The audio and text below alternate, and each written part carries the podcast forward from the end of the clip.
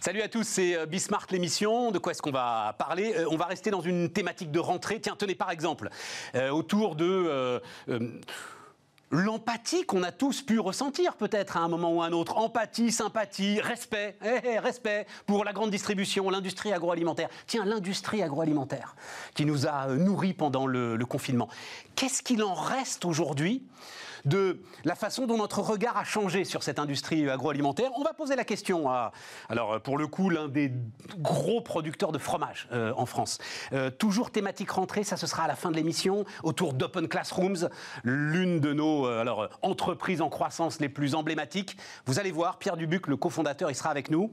Ils vont très très loin dans ce qu'on appelle maintenant l'impact, l'entreprise à mission tellement loin que personnellement j'ai du mal à le suivre. Donc Pierre Dubuc qui sera euh, à la fin de l'émission et on discutera ensemble. Et puis entre-temps, quelques éléments sur les marchés. Il se passe quand même beaucoup de choses, notamment autour des OPA euh, en ce moment. Et puis alors là aussi, question passionnante, la gestion des risques. Dans les entreprises, vous avez des contrôleurs de l'audit et des risques. Évidemment qu'aucun d'entre eux n'avait prévu que l'économie serait administrativement fermée pendant deux mois. Alors, qu'est-ce qu'on fait? Comment est-ce qu'on peut prévoir les risques après le Covid? Voilà le programme de Bismart. Donc on démarre avec euh, Jean-Paul Toris, le PDG du groupe euh, Saventia. Bonjour euh, Jean-Paul. Ouais, je regarde le nom du groupe parce qu'en fait, et le groupe on le connaît pas, ce sont vos marques qu'on connaît. Non, c'est notre nom. D'abord, on s'appelait Bon Grain avant, on nous connaissait mieux sous ce nom-là. Fait parce que c'était une marque commerciale, Bon Grain aussi. Non, non, non, pas du tout. Pas non, du tout. mais euh, c'est le nom de la famille qui est actionnaire du groupe. Et puis, euh, on s'efface derrière nos marques. Vous Ouais, voyez, voilà, c'est hein. ça. Euh, je crois qu'on est l'anti-multinational et on s'efface derrière euh, nos marques, on s'efface derrière nos marques Ça veut dire quoi le, nos ça veut dire quoi le truc l'anti-multinational? Ah ben, vous voyez, euh, Stéphane, c'est simple. hein. Euh, se définir comme anti, c'est pas bien. Alors je vais dire, je suis pro. Euh, moi, mon métier cœur, c'est le fromage, c'est manger, et manger, c'est culturel. Et notre euh, démarche numéro un, c'est d'être, euh, comment on se qualifie, local. Alors global, on est un grand groupe, hein, on fait 5 milliards et demi d'euros de chiffre d'affaires, on a 21 000 collaborateurs, on opère dans le monde entier. Mais manger, vous voyez, c'est de la culture. Manger, c'est local. Et on respecte avant tout la culture des pays où on opère. Donc vous voyez, on est... Oui, mais c'est ça, c'est. Enfin, Et donc on n'a pas... On vous a pouvez des- vous opposer à Coca-Cola, par exemple, c'est ça Vous dites Ah Coca-Cola bah, impose son produit je mondial partout dans le monde. Mais, pas- tout le, mais, mais tout le monde pas l'aime. du tout Oui, mais la tout même stratégie, si vous voulez. Oui, mais hein. tout le monde l'aime ce produit. Ben, Peut-être que Tartare. l'aime. Alors, tiens, je vous demande. Alors, parce qu'il faut qu'on cite les marques quand même. Tartare, Saint-Moret. Eh ben oui, ben vous voyez, Tartare, les Français l'adorent, les Suisses aussi, les Belges, mais en Allemagne, euh, on a une marque qui s'appelle Bresso. Ben, oui, mais en si vous République pouviez- tchèque, on s'appelle Lucina. Si, si- si le Tartare était le Coca-Cola du fromage, vous vous priveriez Ça pas de le vendre pas partout. Parce que Stéphane, vous êtes français. Mais nous, on est français en France, on est allemand en Allemagne, on est polonais en Pologne, on est brésilien au Brésil, on est russe en Russie, vous voyez. Et nous avons des goûts différents. Vous, vous êtes français, vous aimez bien l'ail au goût assez prononcé, j'en suis sûr. En tout cas, sinon, vous n'êtes pas français. Et vous voyez, Bon. cet ail-là, il est français. Ouais. Et ailleurs, aux États-Unis, par exemple, on fait du alouette garlic and herb, et c'est un peu moins fort en, Je- en ail. je- je- C'est un peu plus onctueux, et c'est une marque On, va, américaine. on va parler de la revanche de l'industrie agroalimentaire. Mais derrière votre euh, anti-multinationale, il y a une marque, je ne vais pas la citer, je ne sais pas si elle est à vous, peu importe, fromage de chèvre. Et dessus, ils ont écrit euh, ingrédients collectés localement.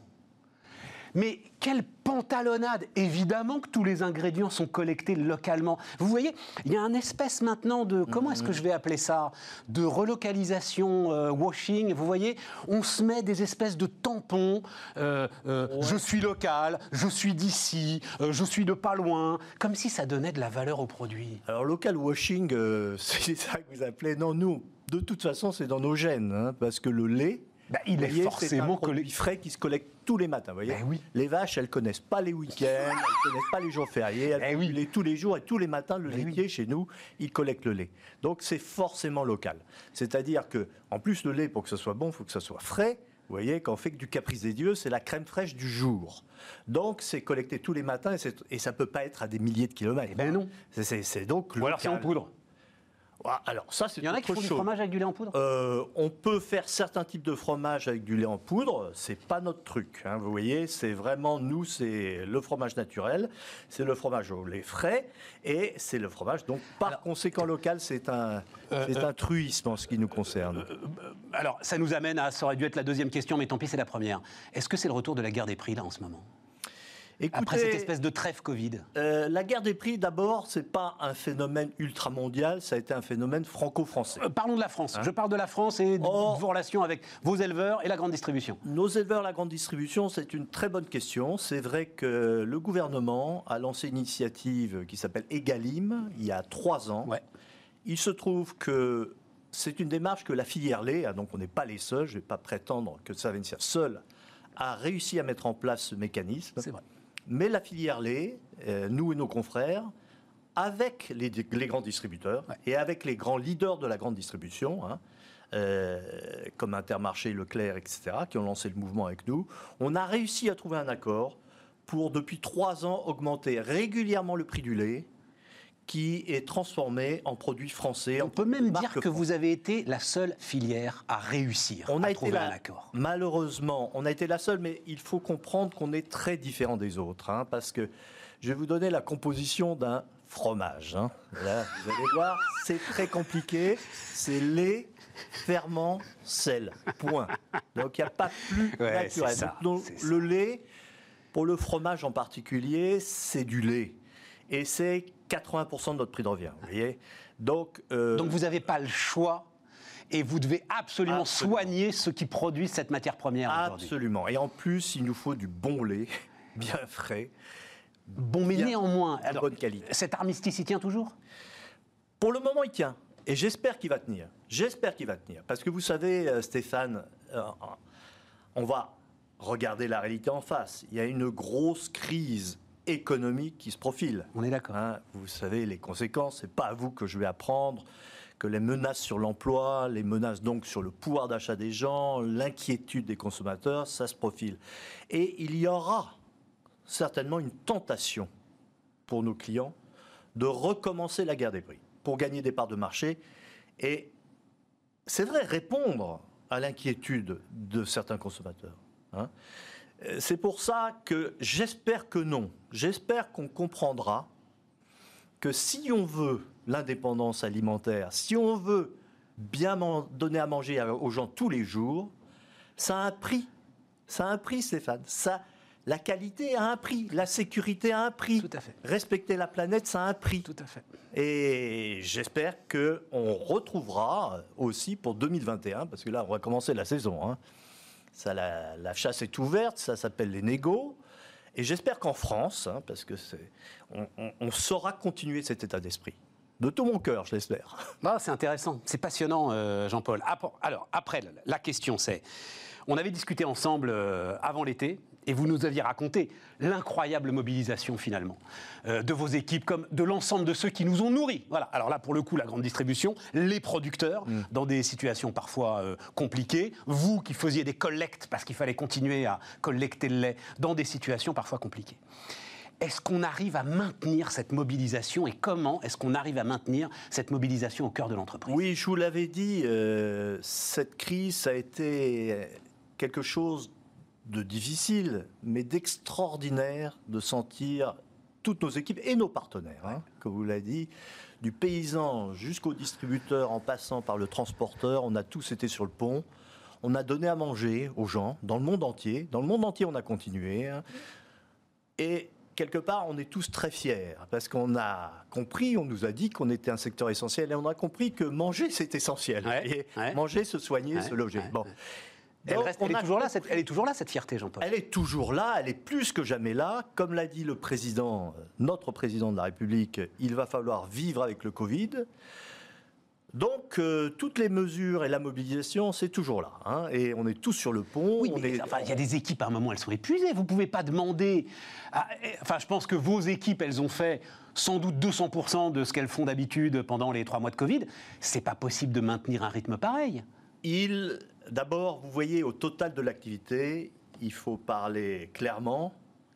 Euh, on a très bien marché dans la grande distribution en, en retail, mais tout notre secteur de la restauration, Ouais, c'est ça. qui sert la restauration et l'hôtellerie, s'est mis à l'arrêt. Ouais, c'est ça. Donc si nous avons très bien marché d'un côté, notre euh, business s'est écroulé de l'autre. Ouais. Donc au total, on n'en fait pas beaucoup, beaucoup plus. hein. Donc ça veut dire qu'on Même pas réaffecte. tout à fait autant. Et donc ça veut dire qu'on réaffecte l'ensemble Oui, des Donc, euh, ce qui a été difficile, c'est l'adaptation juste, hein, c'est-à-dire juste au moment euh, du confinement, par exemple, il a fallu, euh, ben, on a donné, euh, on n'a jamais voulu détruire, on a donné beaucoup des produits de la restauration. Et il a fallu euh, passer immédiatement sur les produits de la, de la grande consommation.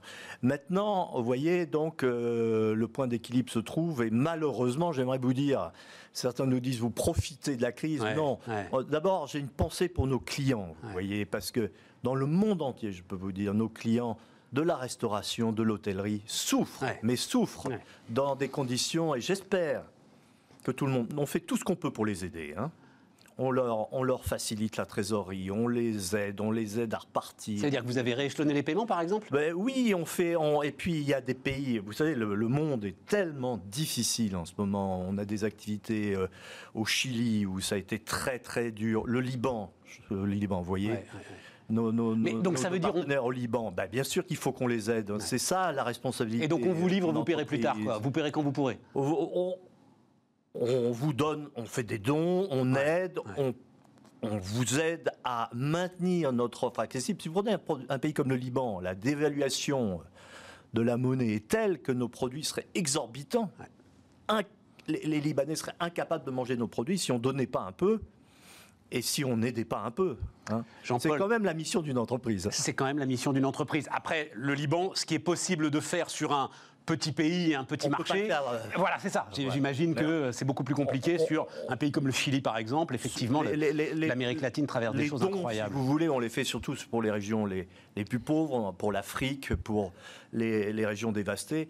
Pour le reste, euh, on peut faire que euh, un petit peu de trésorerie euh, et, et aider, et faire tout ce qu'on peut, et puis aider à repartir, si vous voulez. hein. Jean-Paul, le- le- l'agro-business, je revendique le terme, l'agro-business, avait très mauvaise presse. L'agro-business nous a quand même, d'une certaine manière, sauvés. En tout cas, moi, je le pense euh, très, très sincèrement. A permis une certaine stabilité sociale dans le pays à un moment où on était tous confinés. Est-ce que vous pensez que euh, c'est justement, enfin, le- le- la population va se souvenir de ça? Est-ce que vous pensez que vous avez par l'ensemble de vos actions, marqué des points qui resteront et qui vont vous permettre d'évacuer un certain nombre de polémiques stériles qui vous empêchent de progresser. Ça fait pas mal de temps, Stéphane, vous avez raison que et en France en particulier. Ah ben oui, pas en France en particulier. comme Le nôtre, alors que la- l'alimentation, c'est notre culture, la gastronomie française, etc. Que on, pratique le food bashing. Alors, food, food Pas bashing. food, mais big food. Big food bashing, Big food bashing. food bashing, Small euh, food, le tout va très bien. dans votre assiette, vous polluez la planète, vous maltraitez les animaux, etc. Vous connaissez toute la litanie. hein. Euh, euh, malheureusement, vous le voyez avec quelques exemples récents, euh, on ne peut pas attendre de certains activistes qu'ils qui continuent pas à dénigrer. Mais en même temps, enfin, il Par contre, il faut pas non plus que, l'industrie voyez- donne des verges pour se faire battre. hein, Voilà. euh, non, mais je pense, moi, ce qui m'a, ce qui m'a, ce qui me rassure tous les jours, hein, face à ce food bashing, je vous l'avais dit, nous lançons le mouvement Positive Food. Positivons le fait de bien manger. Et en France, on mange bien, et tous les jours, nous mangerons de mieux en mieux. Et bien pour votre plaisir, bien sûr, mais aussi pour votre santé et pour la planète. Nous, on pense que les Français sont pleins de bon sens, vous voyez, et qui refusent d'opposer le plaisir, la santé et le bien-être de la planète. On pense que, au fond, les Français, ils sont pleins de bon sens et qui ne sombrent pas au désespoir de penser qu'on les empoisonne et qu'on fait du mal à la planète. Et pour le moment, c'est vrai que ça se passe bien. Alors combien de temps ça durera Je ne sais pas. Mais moi je pense que nous, on va faire tous nos efforts pour expliquer que bien manger, c'est possible et c'est facile.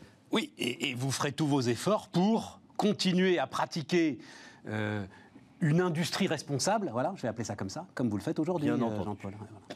Plus que jamais. Jean-Paul Toris, PDG donc du groupe Savencia, effectivement ex bon grain, on connaît mieux, voilà, hein, euh, entre euh, le Saint-Moret et le Tartare. Merci beaucoup d'être venu nous le voir. Le caprice des dieux, le rustique. Le bah, caprice des dieux. Le caprice des dieux. C'est des marques iconiques. C'est des marques Quand iconiques. on a euh, mon âge. Hein, et on en a beaucoup, beaucoup. On continue Bismarck, les amis.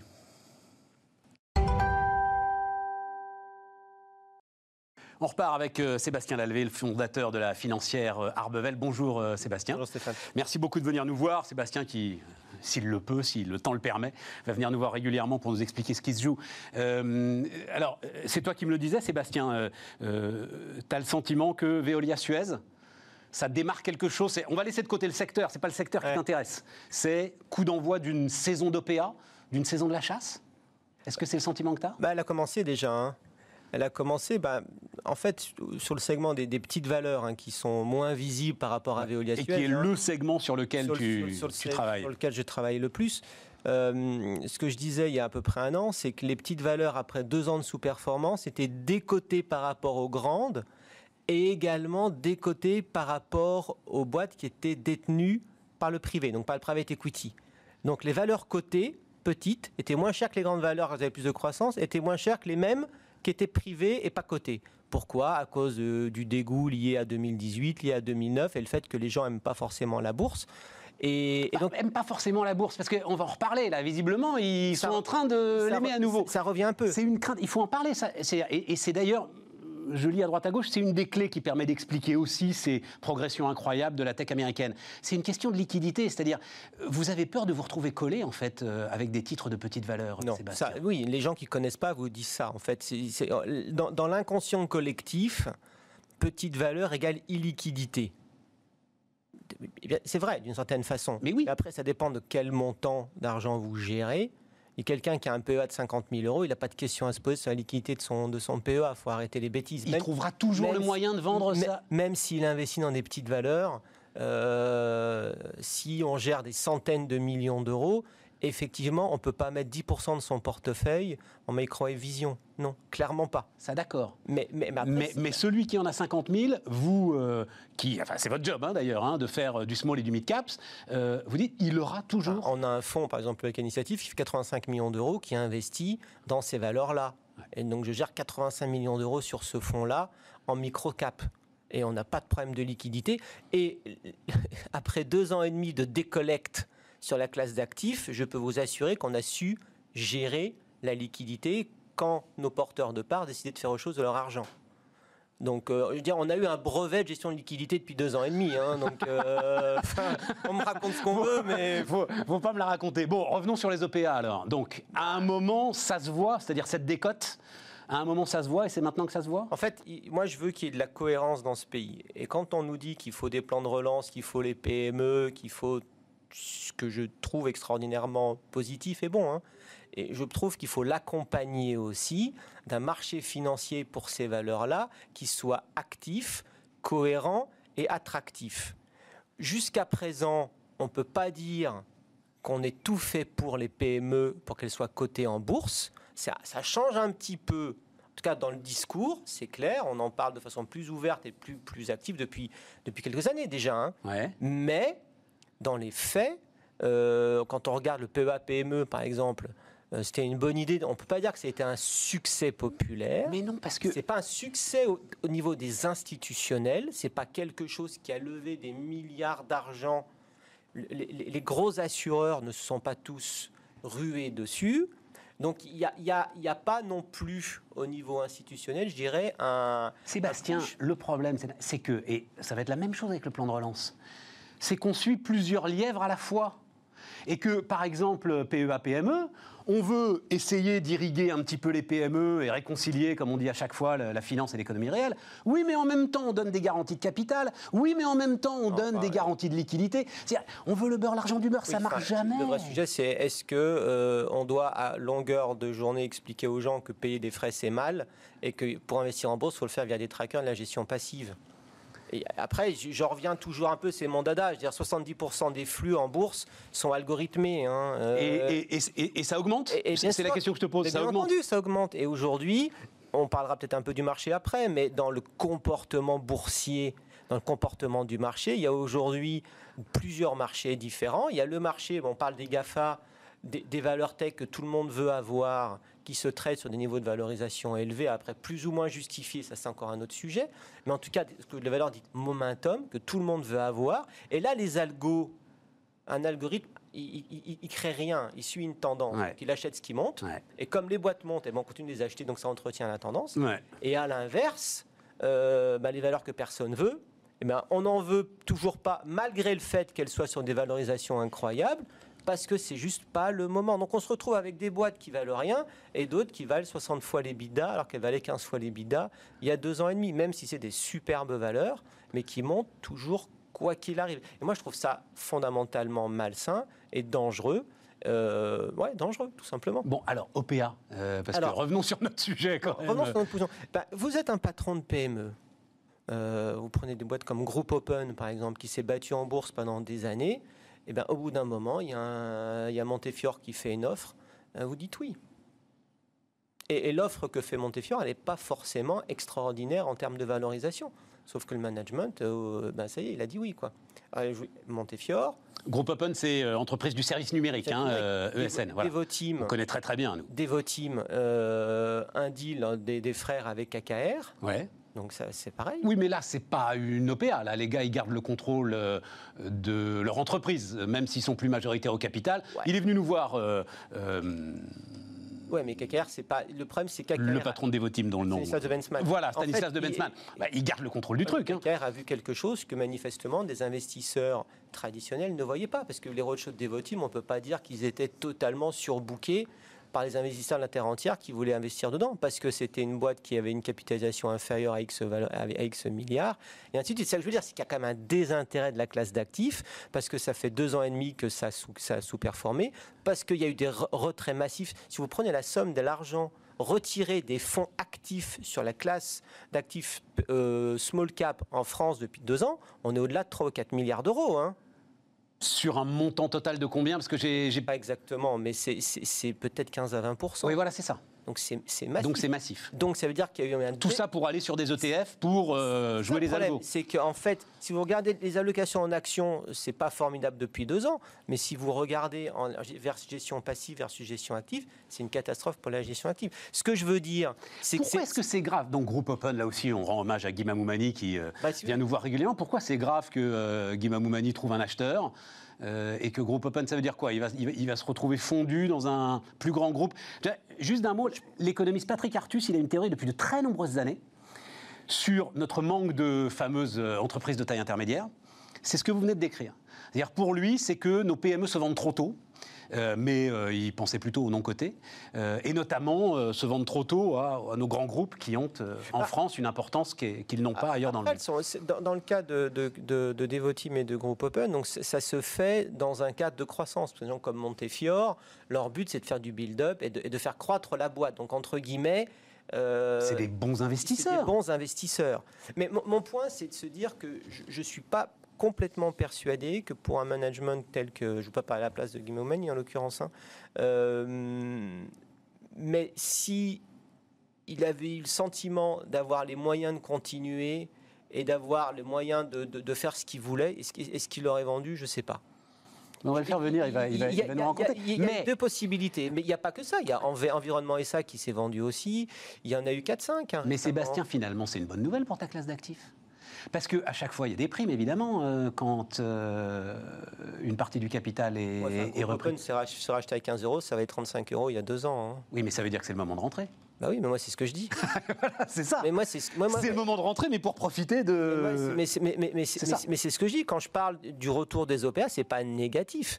C'est c'est juste que c'est des signaux et c'est des signaux pas donnés par des gens comme moi qui on peut m'accuser de le plaider pour ma paroisse. Ouais. pour des gens qui mettent leur fric, donc soit des, des fonds, enfin des, des fonds avec des, des, des tours de retour à, à- à donner, ou, ou bien des industriels euh, bah, avec, euh, avec des synergies à extraire et des technos à, à valider. Donc euh, pour moi, c'est des signaux qui sont importants parce qu'ils ne sont pas donnés par des gérants ou des analystes qui parlent si on veut bien les entendre en fait. Vous voyez, c'est des gens qui mettent vraiment leur argent. quoi. Mm, Tout à fait. Donc pour moi, c'est des signaux très positifs sur la classe d'actifs. Un mot, Sébastien, même si tu me dis que tu n'as pas encore euh, vraiment vu l'ensemble de tes, des patrons dans lesquels tu as des participations, mais comment est-ce que tu sens le climat sur, sur l'activité?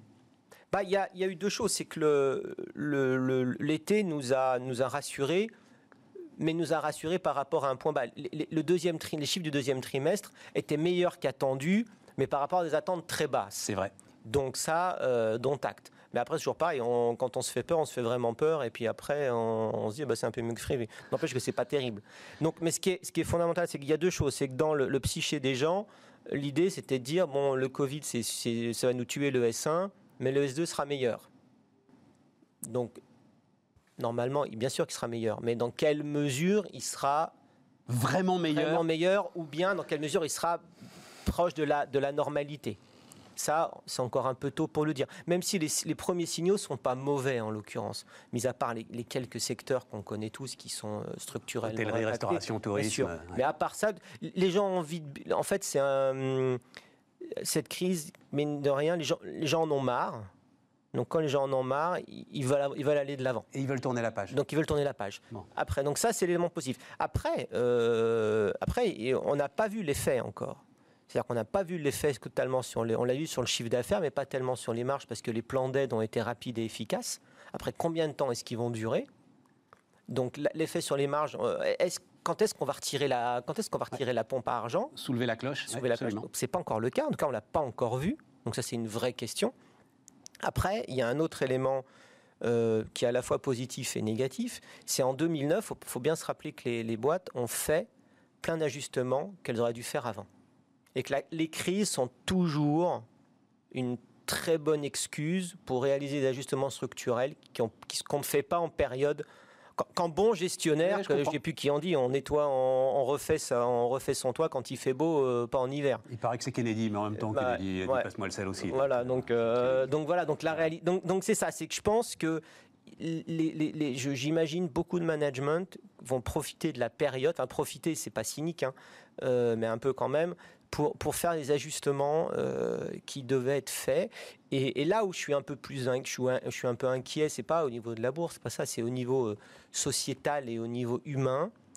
C'est que les ajustements dont on parle, de nouvelle économie, de, là, je pense qu'on va un peu les voir. Et là, je suis un peu inquiet pour les gens qui, vont être, sociale. qui vont être mis sur le carreau dans ces moments-là, parce que c'est des gens qui seront plus difficiles à, à recaser à, court terme. Donc la, tension sociale, ça c'est plus, entre guillemets, en tant qu'investisseur, euh, entre guillemets, éclairé sur euh, la totalité de, de, ce qui se passe. C'est là où je suis un peu plus inquiet. C'est pas tant sur les marges des entreprises qui, qui de toute façon feront de la croissance et sauront s'ajuster, mais c'est plus sur les, la, partie sociale en fait. Sébastien Lalvé, euh, le fondateur de la financière Arbevel, notre deuxième invité. Petite pause, on se retrouve dans un instant.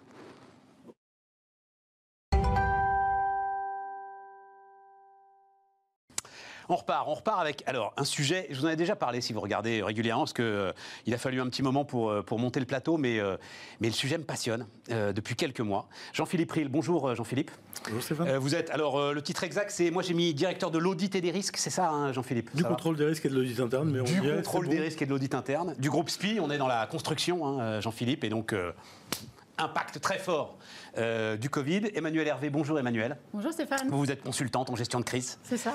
Et, avec vous, alors Jean-Philippe, je vais vous poser la question directement, et puis Emmanuel, on va, on va en discuter ensemble. Euh, les entreprises, dans les entreprises, dans les grandes entreprises, il y a ce qu'on appelle, Jean-Philippe, une cartographie des risques. C'est ça hein, Absolument. Je parle sous votre contrôle. Oui, tout à fait. Il n'y avait pas le Covid dans la carte. C'est-à-dire, il n'y avait pas, et. il n'y avait pas, et je pense dans aucune entreprise, les amis, l'économie, tous les chantiers en France vont s'arrêter pendant deux mois.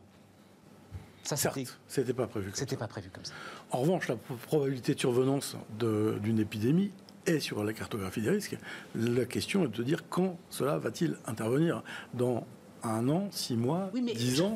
Demain, ça peut être partie des dix ans. Et ça, on l'avait pas vu. Alors ça, pour le coup, c'est quelqu'un qui m'a dit ça. C'est une des le, on dit signe noir, vous savez, le, truc imprévisible. Ce c'est pas l'épidémie. C'est la fermeture administrative de l'économie. C'est ça, en fait, le vrai sujet. Tout à fait.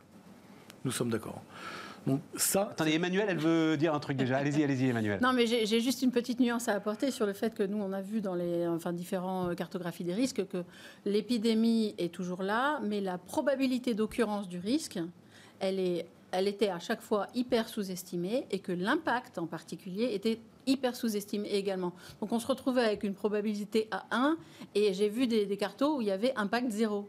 Alors que rien que sur le H1N1, on aurait pu s'imaginer que l'impact zéro, ça ne le fait pas en fait. Jean-Philippe. Avec une particularité euh, franco-française. Une sous-estimation voilà, très franco-française de, de, de l'impact de l'épidémie. Une particularité franco-française, le groupe dans lequel j'évolue actuellement étant un groupe international, les autres États n'ont pas nécessairement la même réaction. D'accord. Et ça, c'est aussi super intéressant de le regarder. Oui. La France, on se rappelle, a le principe de précaution. Au titre du principe de précaution, l'État, le gouvernement a mis en œuvre un certain nombre de mesures qui ont été drastiques et qui, comme vous le rappeliez, ont conduit à l'arrêt brutal de l'économie, avec, si on va plus loin, un risque même d'opposer euh, l'école bleue au col blanc. Euh, le gouvernement a fait mal aux entreprises euh, quand on disait, pour sauver des vies, restez chez vous. Ça veut dire quoi? Moi, j'ai des techniciens qui vont assurer des activités essentielles comme la production électrique de ce studio. Si je les envoie pas, le studio tourne plus. Le studio, on s'en fout, mais tu as des techniciens dans les hôpitaux. Les techniciens dans les Voilà, hôpitaux, c'est la même chose. Ouais, Et exactement. les oui. techniciens peuvent être dans les voitures aussi, sans masque, puisqu'au début, je vous rappelle, on n'avait pas de masque, en disant mais attends. Pourquoi toi, la vie d'un col blanc vaudrait plus cher que la vie d'un col bleu? Mais Jean-Philippe, Ça, c'était terrible. Jean-Philippe, ça, le directeur des risques, il l'avait pas envisagé. Ça, il ne l'avait pas envisagé. Mm. Alors en gestion de crise, par contre, ce qui est assez marrant, et euh, j'ai vu des, des entreprises euh, qui euh, ont ouvert des cellules de crise et d'autres qui ne l'ont pas fait. Mais tout, quand, on a un plan de crise, euh, un plan de crise, c'est pas euh, la même chose qu'une cartographie des risques, c'est un autre document. Quand on a un plan de crise, on a pratiquement au chapitre 1 un truc qui s'appelle des triggers, donc un système d'évaluation de la situation, qui est un système d'aide à la décision pour savoir si oui, Oui. ou non j'ouvre une cellule de crise. Il n'y a pas à se dire j'en ouvre à moitié, je me mets en pré, machin. Non, c'est une crise ou c'est pas une crise. Voilà, c'est très simple. Et le sujet Et, n'est pas. et- et c'est un gros tableau et il y, a des- il y a des questions qui sont posées. On dit oui, non, oui, non, etc. Ne sais pas, je sais pas quoi. À chaque fois qu'il y a des réponses, euh, enfin, à chaque fois qu'il y a un oui, par exemple, il va y avoir un poids. Et à la fin, quand on a fini ces 10 ou 20 questions, le truc, le système sur lequel tout le groupe s'est mis d'accord, dit vous devez ouvrir une cellule de crise. Et c'est très marrant parce que. enfin, ça te fait une a belle jambe d'ouvrir une cellule de crise si tous tes chantiers sont Ah, arrêtés, non, si de toute façon euh, Si, tes si, gars sont euh, aux quatre coins. C'est pas du tout la même gestion au long, euh, au long cours de la situation. Mais je crois qu'il n'y a eu aucun doute pour personne que là, il fallait ouvrir une cellule de il crise. y, il y a eu, il y a eu un doute pour. pour Bon, ben allez, voilà. 70% Non, des moi, boîtes n'ont pas ouvert de cellules de crise, c'est ça que je dis.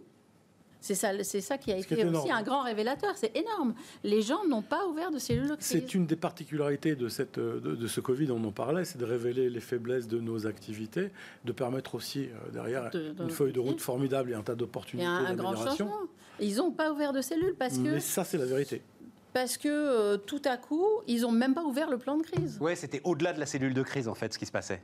Oui, mais euh, du coup, ça devait quand même être géré comme une crise et ça ne l'a pas été géré comme une crise pour plein de boîtes. Vas-y Parce que sur votre question piégeuse de dire on n'avait pas prévu le scénario, le Non, scénario 7 n'était pas prévu, mais c'est pas notre rôle de prévoir tous les scénarios. Non, En revanche, c'est de savoir y répondre euh. et savoir s'y adapter et d'avoir une réponse et de travailler de manière. Alors c'est ça. active. En fait, mais je vais le raconter. C'est-à-dire, on assiste. C'était une discussion entre différents directeurs des risques. Oui. Et euh, euh, euh, l'une de vos consoeurs dit, et d'ailleurs j'ai validé le truc auprès d'un certain nombre de chefs d'entreprise qui m'ont dit, elle avait tout à fait raison. L'une de vos consoeurs dit, mais de toute façon, même si on l'avait prévu, si j'avais été voir mon patron, si tu avais été voir le patron de SPI en disant, tu sais, tous les chantiers vont s'arrêter pendant deux mois, donc il faut qu'on prévoie, le gars t'aurait dit, euh, tu vas les consulter, euh, Jean-Philippe, euh, ça se passe pas bien. Voilà. Et toi, tu réponds, oui, mais on aurait dû quand même, nous, directeurs des risques, poser la question. Tu peux pas poser une question pareille. C'est-à-dire, ça dépasse tout ce que tu peux envisager. Il faut avoir un courage audible pour le faire. Euh, les personnalités de nos dirigeants euh, sont-elles Il y a une récente euh, émission sur le président d'un grand groupe automobile euh, qui est passé sur ce sujet-là il y a quelques jours. Euh, nos, nos présidents sont-elles parfois que la question est difficile Il faut, dans notre position, avoir un courage audible et dire les choses et la poser. Mais Il faut la poser. sur- Et, et- et- et- je te donne la parole. Et ce qui s'est passé là, finalement, va te permettre à toi, directeur des risques, maintenant d'être davantage écouté, sans doute, que tu ne l'aurais été il y a 6 ou 8 mois, Probablement. justement sur les très grands risques? Probablement parce que mon job, en fait, c'est quoi? C'est que je suis payé pour euh, anticiper le pire et très rarement le meilleur.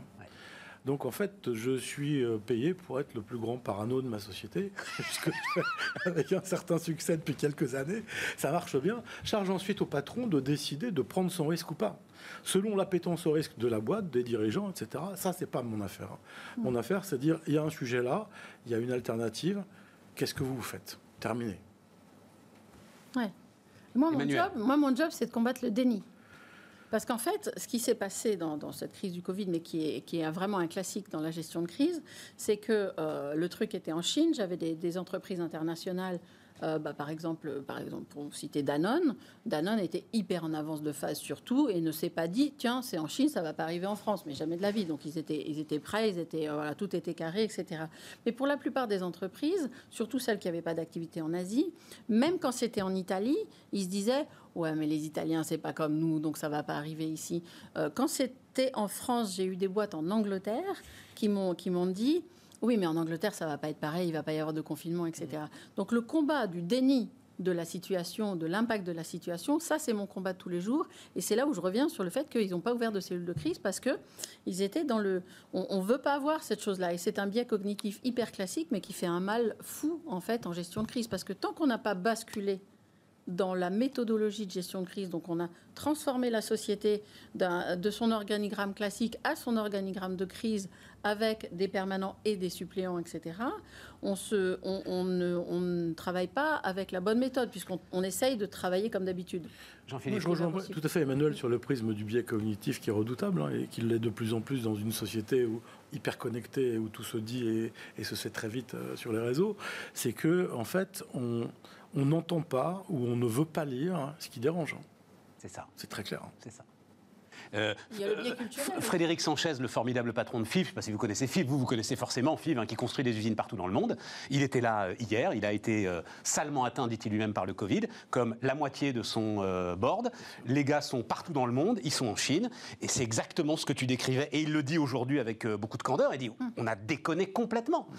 j'étais dans la, il dit j'étais dans la région lombarde au moment où il fallait pas l'être, j'étais en Chine au moment où il fallait être. Voilà. Hum. Et, c'est vrai que voilà, ça s'est passé comme ça. Sur le Covid, en tant que tel, il y a eu un autre biais cognitif assez. Euh, euh, il faudrait écouter le webinaire d'Olivier Sibouni d'HEC là-dessus, qui est génial, super passionnant, mais, euh, mais qu'on a vraiment vu. C'est, on se disait, mais enfin, quand même, on a eu H1N1. Pourquoi on n'a pas appris d'H1N1 Pourquoi nos PCA, hein, nos plans de continuité d'activité d'H1N1, on n'a pas pu les reprendre, etc.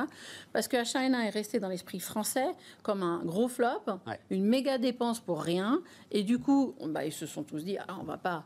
Hein, on va, on va pas recommencer l'affaire. Et donc, ça, c'est aussi un biais cognitif terrible. C'est-à-dire qu'on vit avec son histoire. Et au contraire, le SRAS en Chine avait été ce qu'il était. Et donc, les Chinois, ils sont mis en ordre de bataille euh, plutôt plus vite que, la première fois. Jean-Philippe, qu'est-ce que ça change au métier de, des risques et au métier de la surveillance des risques, ce qu'on a traversé?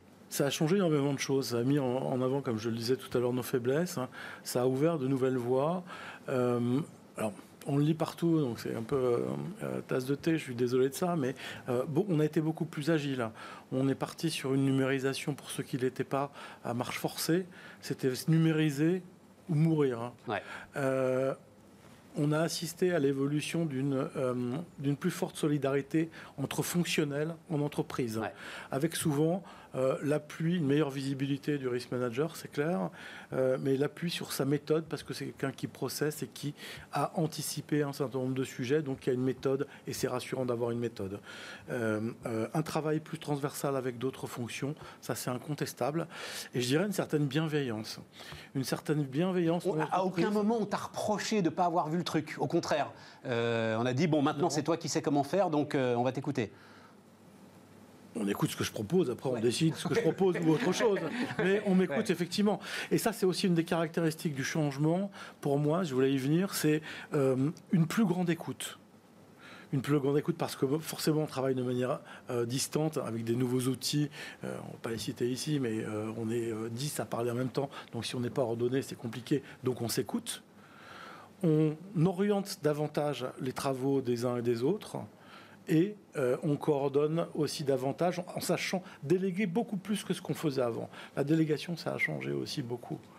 c'est ça. À partir du moment où on est à distance, on est obligé de faire confiance. On est obligé de faire confiance. On est obligé de faire confiance. Et c'est le nouveau challenge que moi je voulais ouvrir sur la suite de ça. Je ne sais pas si c'est la question qu'on va avoir après. C'est comment l'entreprise va s'adapter à ces euh, huit semaines de confinement forcé par le gouvernement français. Encore une fois, c'est qu'aux Français. Hein, moi, mais alors comment Vas-y, vas-y, réponds. Comment, comment elle va s'adapter euh, C'est quoi ton, ton, ton sentiment et ton Ça, je ne sais pas encore. Je suis dans l'expectative.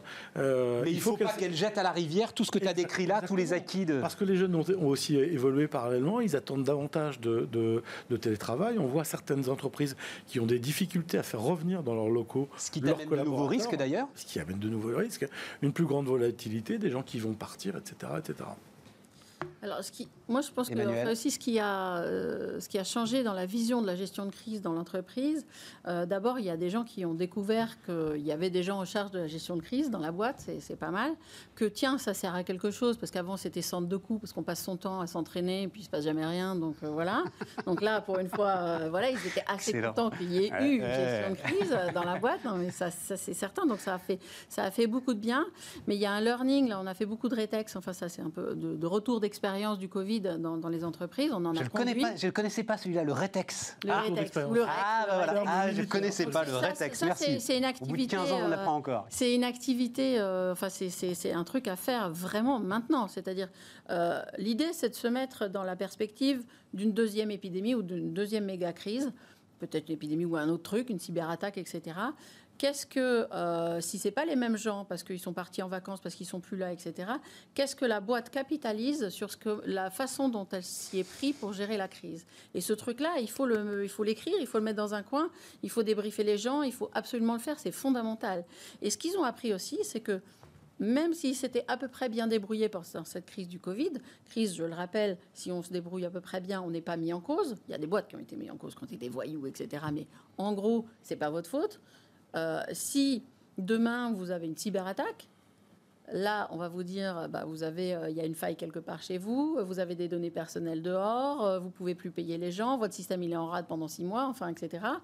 Est-ce que ce qu'on a appris du Covid va nous permettre de gérer la crise suivante? Eh bien, non. Jean-Philippe? L'idée, c'est vraiment de se dire, j'insiste aussi sur ce point, on peut faire une erreur une fois, mais pas deux fois. Donc comment éviter de recommettre euh, la même erreur que celle qu'on a faite? Donc c'est quoi le prochain grand risque, Jean-Philippe? C'est quoi le prochain grand risque? C'est quoi le prochain grand risque? Je pense que le prochain, prochain grand risque, c'est pas savoir redémarrer après, ce, après ce, cet épisode de confinement, que l'entreprise n'ait pas préparé le redémarrage et que les, les salariés soient stressés et qu'effectivement, ils n'aient pas envie de revenir en, entreprise. Ça, ça fait partie des probabilités. C'est encore vrai, ça, aujourd'hui là C'est vrai. Les entreprises, et c'est le cas de mon groupe, mon groupe se prépare à la reprise d'activité depuis des mois et des mois et s'adapte au cas euh, des euh, nouvelles contraintes que le gouvernement fait tomber au jour le jour.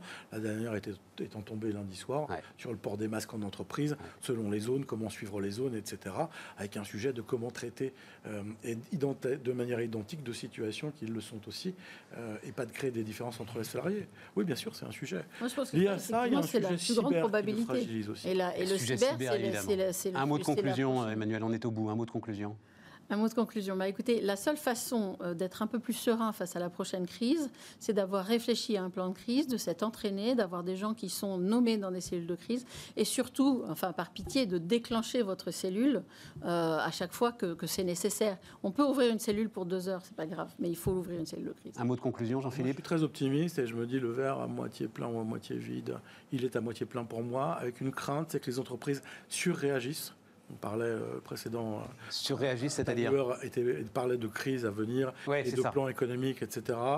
Je pense qu'il faut être euh, super positif pour pas fragiliser une génération complète de jeunes gens qui vont rentrer sur le marché du travail et qui risquent de s'écarter de notre modèle traditionnel actuel et s'orienter ou céder au son, des au son des chimères sur des positions plus extrêmes qui seraient négatives. Donc haut les cœurs, continuons à recruter, continuons à avancer, bougeons et tout va bien se passer.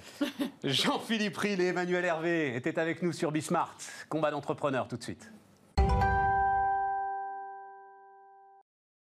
Dernière partie, donc, ça s'appelle Combat d'entrepreneurs. Et pour le coup, alors Pierre Dubuc, le fondateur de, co-fondateur, parce que vous étiez deux quand même, hein, euh, d'Open Classrooms, euh, il en a un sacré de combat. Enfin, je vous le disais tout à l'heure, je, Je, ne comprends même pas ce que vous voulez faire, euh, Pierre. Donc euh, voilà, il va falloir l'expliquer. Mais c'est sur les côtés entreprise à mission, c'est là maintenant, hein, euh, mesdames, messieurs. Vous en pensez ce que vous voulez. Ça s'impose. L'entrepreneur. Pierre, vous êtes peut-être l'incarnation aujourd'hui de ce qu'est l'entrepreneur français de ce de, cette décennie, voilà, Open Classrooms, peut-être Licorne, enfin on n'en sait rien, en tout cas un vrai succès entrepreneurial. Et vous êtes, mais vous allez au-delà de tout sur le, côté entreprise à mission. D'abord, Open Classrooms, tout le monde connaît, formation à distance, cours à distance, formation qualifiante, on obtient des diplômes à distance. Il y a 20 ans que vous avez dit c'est comme ça que ça se fera. Le monde entier maintenant dit ouais, au fait c'est comme ça que ça se fera. Est-ce que vous êtes pris de vitesse par ce qui est en train de se passer? Oui, c'est vrai que ça s'est accéléré euh, sans commune mesure en, mars avec le confinement. Du jour au lendemain, le pays s'est confiné, mais pas que en France d'ailleurs. Hein, mais c'est ça. Plein, d'autres pays. Est-ce que vous êtes européen, vous euh Exactement, même aux États-Unis. Donc euh, on a vu tous les, tout le château de cartes un petit peu s'effondrer, le confinement s'accélérer de jour en jour. À, l'époque, il, il, y a six mois, c'était quand même une sacrée période. Mais ce qu'on a vu déjà, c'est la fermeture en fait des écoles, des universités, des centres de formation des apprentis, des organismes de formation, enfin tout le secteur de l'éducation et de la formation, présentiel essentiellement, en particulier en France, bah, s'est confiné, donc a fermé ses portes. Et donc, ce qu'on a fait la première semaine, euh, c'est sortir une initiative en fait philanthropique pour aider ces établissements en leur donnant accès gratuitement à toute notre plateforme, notre savoir-faire, nos contenus, nos certifications, pour les aider à passer en online le plus vite possible en mode urgence, pour assurer en fait la continuité pédagogique. Euh, ça, ça a été un énorme succès. On a été complètement pris de court pour le coup. Euh, plus de 2000, 2000 établissements ont répondu à l'appel partout dans le monde, plus d'un million d'étudiants. Euh, donc c'est juste énorme. Et à quel niveau? On est post-bac hein, dans ces cas-là On est plutôt post-bac. Hein. On redescendait jusqu'au lycée quand même, et on a eu des grandes écoles, on a eu des universités, des IUT, des centres de formation des apprentis, des, des, grands établissements prestigieux, des tout petits. donc un mix de tout ça. Donc ça, ça s'est vraiment accéléré. Il s'est avéré aussi que le timing c'est une coïncidence, mais a fait qu'on a commencé un très gros programme de formation des demandeurs d'emploi avec Pôle Emploi en France, entièrement en ligne pour la première fois. Jusqu'ici, les demandeurs d'emploi étaient formés uniquement euh, en présentiel, de façon traditionnelle dans une salle euh, de classe. Et puis, euh, il y a eu un marché public l'année dernière. On a gagné euh, un, certain nombre de lots de ce, marché. Et ça a commencé la première semaine du confinement. La vraie rupture, Pierre, c'est qu'on pouvait tous avoir des doutes, pas vous. Hein. et d'ailleurs, il y a du coaching. Hein. Enfin bon, on n'a pas le temps d'en parler là, mais Open Classroom, c'est pensé voilà, pour que la formation à distance soit une vraie formation à fond. Bon. Sauf qu'il y avait beaucoup de doutes autour de tout ça. De la même manière qu'il y avait beaucoup de doutes autour du télétravail. Là, ça nous a explosé en pleine face. Évidemment qu'on est capable d'être concentré devant un écran pendant une heure et demie et d'apprendre un tas de choses. C'est ça le sujet. Hein. Exactement, télétravail, euh, e-commerce, télémédecine et puis euh, e-éducation, éducation en ligne, ça s'est imposé euh, de soi-même. Alors les étudiants, les profs, les établissements étaient plus ou moins préparés. Hein. Il y en a qui étaient beaucoup plus matures que d'autres, équipés, ils avaient déjà des plateformes, ils avaient des outils, ils avaient déjà les compétences aussi dans le corps enseignant.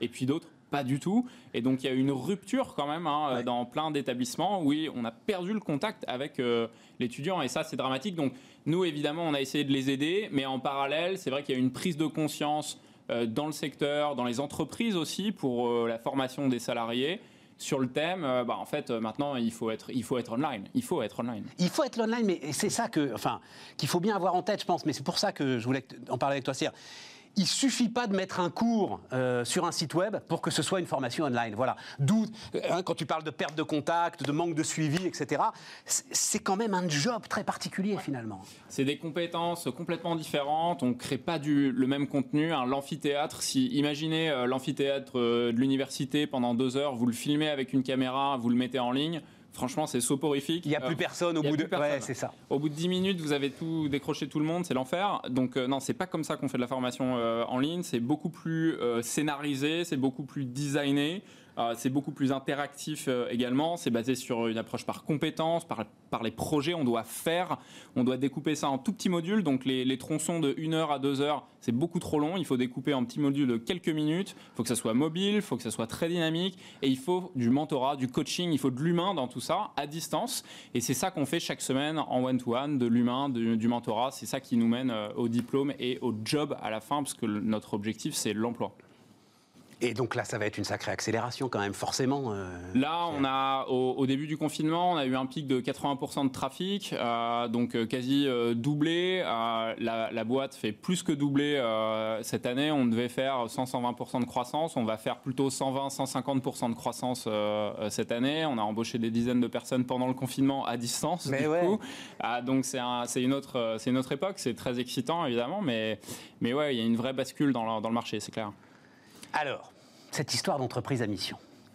Euh, donc, euh, vous êtes devenu, au titre de la loi Pacte, hein, euh, je ne vais pas vous refaire l'article, hein, entreprise à mission. C'est ça. Et vous allez au bout du concept.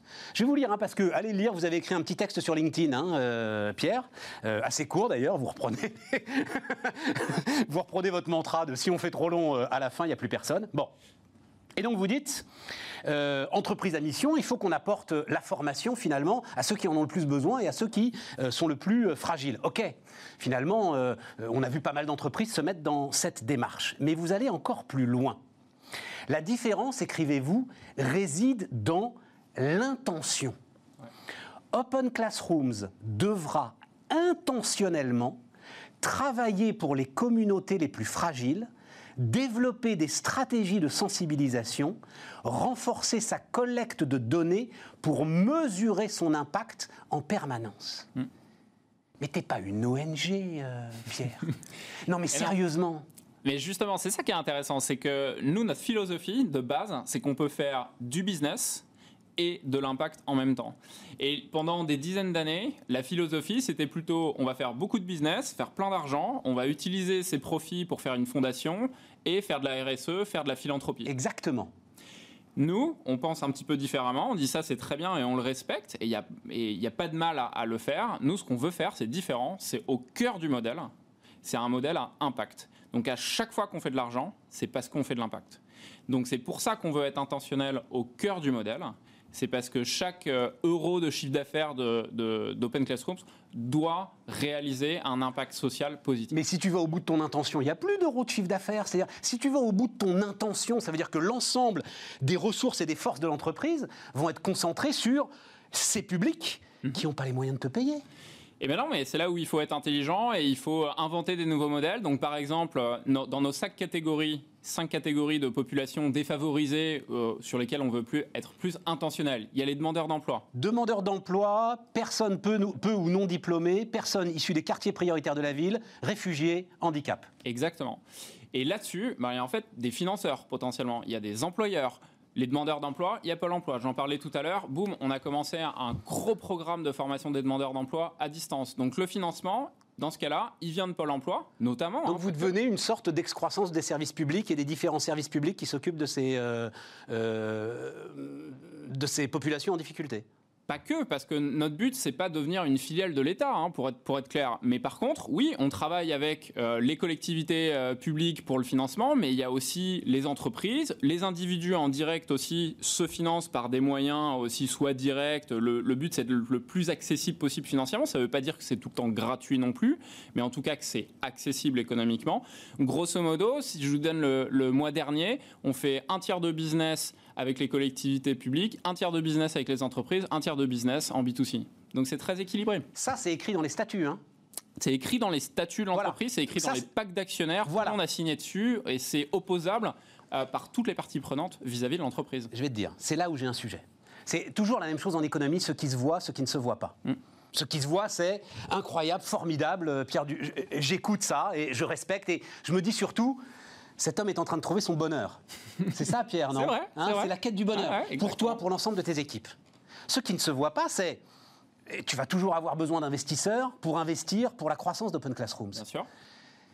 Ils vont peut-être se poser des questions, ces investisseurs. Eux, ils sont à la recherche de la rentabilité. Est-ce que ça vraiment, ça va me donner la meilleure rentabilité possible? Et est-ce que tu risques pas, justement, en faisant fuir ces investisseurs, de t'affaiblir petit à petit, Pierre, et de plus pouvoir, justement, euh, euh, remplir cette mission qui tient tellement à cœur. Et c'est une super question. Et nous, on pense que tu peux faire de la croissance incroyable. Et d'ailleurs, cette année, je disais tout à l'heure, on fait une croissance à trois chiffres. Oui, mais il faut qu'elle soit hyper rentable. Il ne faut pas seulement que ce soit une croissance. Bien sûr.